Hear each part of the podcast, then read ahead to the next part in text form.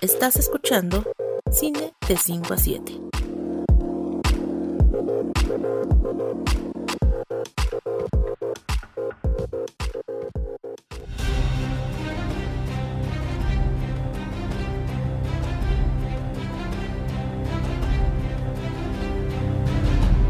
Hola a todos, bienvenidos a Cine 5 a 7 y a una nueva review de House of the Dragon.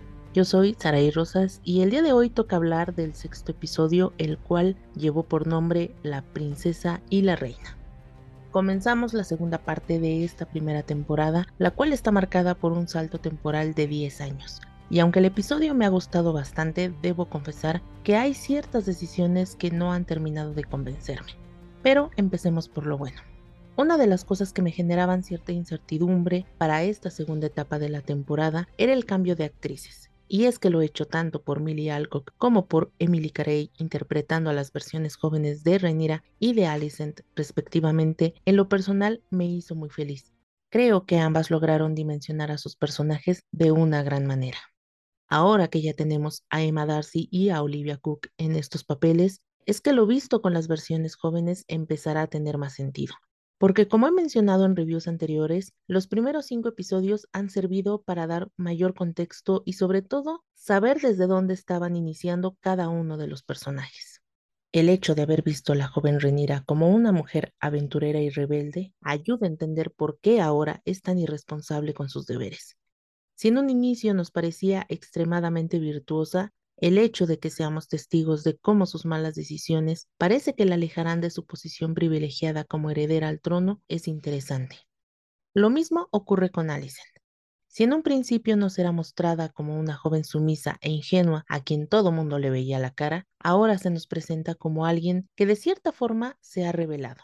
Aunque es curioso su caso, pues pese a que ahora ella también es capaz de ejercer su poder sobre otros, todavía es víctima de aquellos que son mucho más hábiles en la manipulación. Algo que me está gustando mucho de la serie es que además de tratar el papel de las mujeres en los ámbitos de poder, también está presentando un discurso muy particular sobre las familias sobre cómo se construyen las relaciones entre las personas y en especial cómo es que éstas se pueden ir dañando hasta el punto en que lo que era cariño se convierte en el más puro odio y resentimiento. Y no solo eso, la especial atención que la serie ha dedicado a cómo las acciones y los pecados de los padres terminan por crear discordias en los hijos y en las generaciones siguientes, me parece es un gran aporte que le da a una historia donde hay dragones una dimensión mucho más profunda. Y eso lo estoy disfrutando mucho. Pero también hay algunos puntos negativos que me gustaría tocar. Como mencionaba al inicio de esta review, si bien el episodio me gustó, hay algunas cosas que me generaron ciertas dudas, y todas ellas tienen que ver con el salto temporal. El problema para mí está en que al ser tantos años los que han pasado en la historia, da la impresión de que nos hemos perdido de información que podría ser importante para el desarrollo de los personajes que ahora estaremos viendo en pantalla.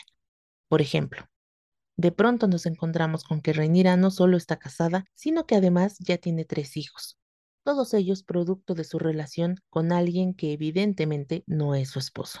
Entonces surge la duda, ¿cómo fue que la relación con Harwin Strong surgió? Y esta creo es una pregunta válida porque a este personaje apenas lo llegamos a ver durante algunos instantes en los episodios previos. Otra de las dudas que arroja este episodio es el matrimonio entre Damon y Lena Velaryon. Si bien en el capítulo de la boda los vimos interactuar, tampoco se nos dice mucho sobre cómo es su relación ni sobre la forma en que ésta ha cambiado o no las aspiraciones al trono de Damon. En ambos casos nos presentan a personajes que pareciera que serán muy importantes, pero que ni siquiera llegan al final del capítulo. Y entiendo que su presencia es más bien una herramienta para crear un conflicto, como lo es en el caso de Rhaenyra con el origen de sus hijos, o de eliminar un inconveniente como ocurre con Damon. Pero la rapidez con la que se narra todo esto deja cierta sensación de que nos hemos perdido de algo. Pero el que considero es el mayor hueco de información tiene que ver con Kristen Cole.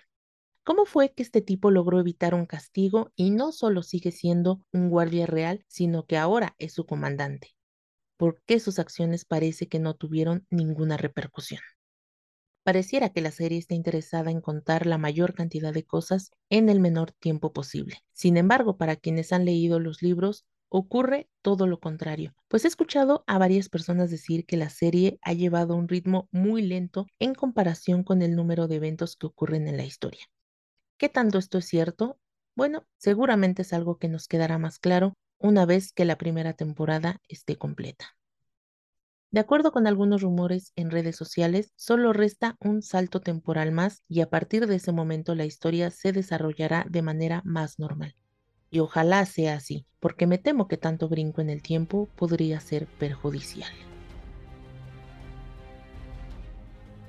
Como siempre, les recuerdo que estas reviews las estaré publicando en sextafila.com, donde además suelo agregar algunas recomendaciones alrededor de House of the Dragon que pueden ser interesantes para ustedes. No dejen de seguirme en Twitter como arroba sexta-fila o también en la cuenta del podcast que es arroba cine de 5 a 7. Nos escuchamos en el próximo episodio.